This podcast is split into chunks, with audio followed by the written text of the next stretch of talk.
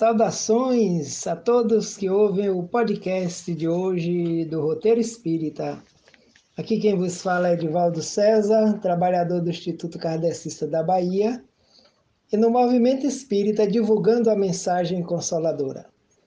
A nossa mensagem de hoje está na obra Filho de Deus, do Espírito Joana de Ângeles, pela psicografia do nosso irmão Divaldo Franco.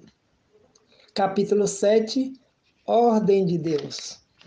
E a mentora começa esta mensagem dizendo assim: que há em tudo uma ordem divina. Embora não a detectes, ele a manifesta em tudo, expressando a sua origem no Criador. Em ti também se encontra presente no corpo, na mente e na alma, regulando-te a vida e fomentando a própria vida. Então é a ordem de Deus são as leis divinas que regem o universo, regem todos os seres da criação. E quando nós chegamos na obra básica da doutrina, o Livro dos Espíritos, na terceira parte, Allan Kardec nos apresenta justamente com a equipe espiritual do Espírito de Verdade as leis morais. E a primeira chamada lei natural. O que é a lei natural? Pergunta Kardec aos espíritos e eles nos dizem que a lei natural é a única necessária para a felicidade do ser, para a felicidade do espírito. E que nós, espíritos, só nos sentimos infelizes quando da lei natural nos afastamos. Que a lei natural está inscrita na nossa própria consciência.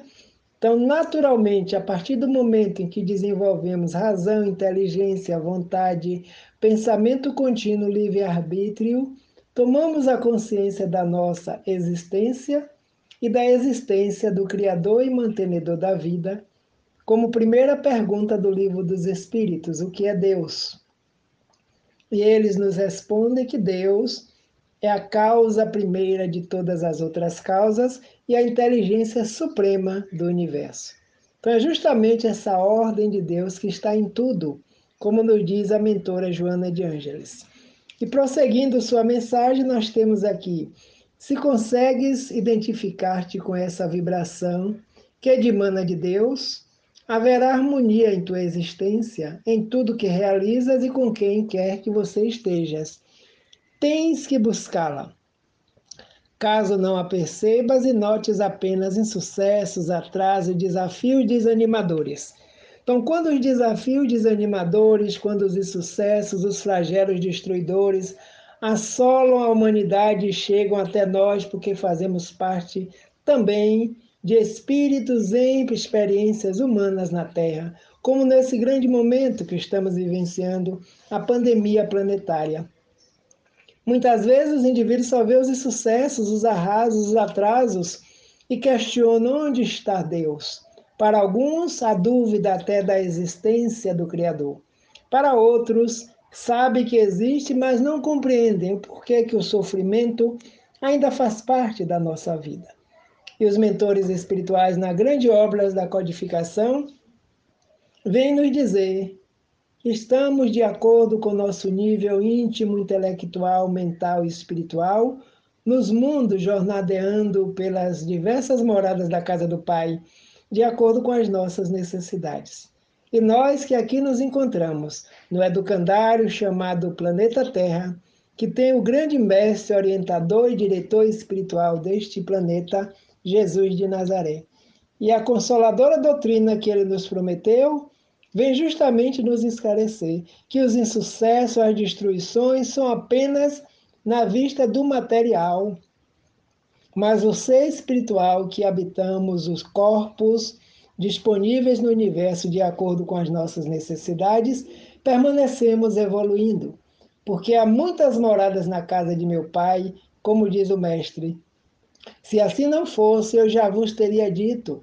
E quando ele se despede dos discípulos, dos apóstolos, das experiências humanas na terra, ele diz: Não se turbe o vosso coração. Crede em Deus, não vos perturbeis. É necessário que eu retorne às paragens espirituais de minha origem para preparar o lugar que, quando lá estiver e vocês estiverem em condições perfeitas, justas e amorosas, as quais eu vim conduzir e auxiliar na descoberta, estaremos todos reunidos no seio do Pai, Criador e mantenedor da vida. Por que, mestre? perguntam os discípulos. Porque existem várias moradas, infinitas moradas na casa do Pai, para abrigar os espíritos, os seres, de acordo com as suas necessidades evolutivas. Então, a ordem divina permeia por todo o universo. A mentora continua nos alertando nos estudos necessários à nossa vivência, dizendo que todos esses aparentes percalços, todavia, trabalham juntos para o nosso bem e para o nosso progresso. O livro dos Espíritos nos apresenta nas leis a lei de destruição e também a lei de conservação, onde muitas vezes a destruição aparente e compreendida pela nossa visão material é apenas o progresso se realizando, permitindo que os seres continuem na sua jornada, na sua caminhada, fluindo para o progresso, para a missão a qual estamos destinados pelo Criador, que é a perfeição das potencialidades divinas que estão latentes em nós, como semente germinada do trigo por esse Senhor, dono da vinha e dono da seara. Joana de Ângeles, não obstante se apresente o caminho por onde segues, pejados de abrolhos, aferra-te a certeza de que Deus é responsável por tudo e, assim mesmo, a ordem, esse equilíbrio divino te conduzirá ao bem.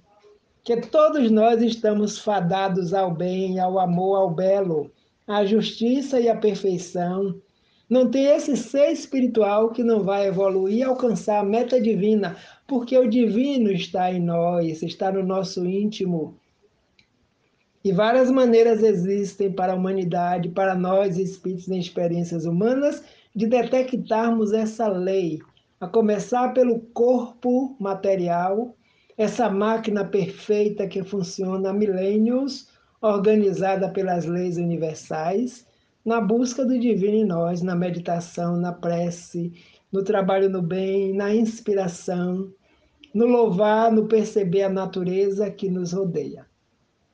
Conscientizando-te de que não segues ao léu, mas te movimentas na correnteza da ordem superior. Superarás tensões e amarguras, ansiedades e desgostos, porque esse hálito de Deus, que a tudo e a todos vitaliza, manifesta-se em ti e através de tudo aquilo que te diz respeito. Então, nós vamos nos conscientizando que nós não estamos ao léu.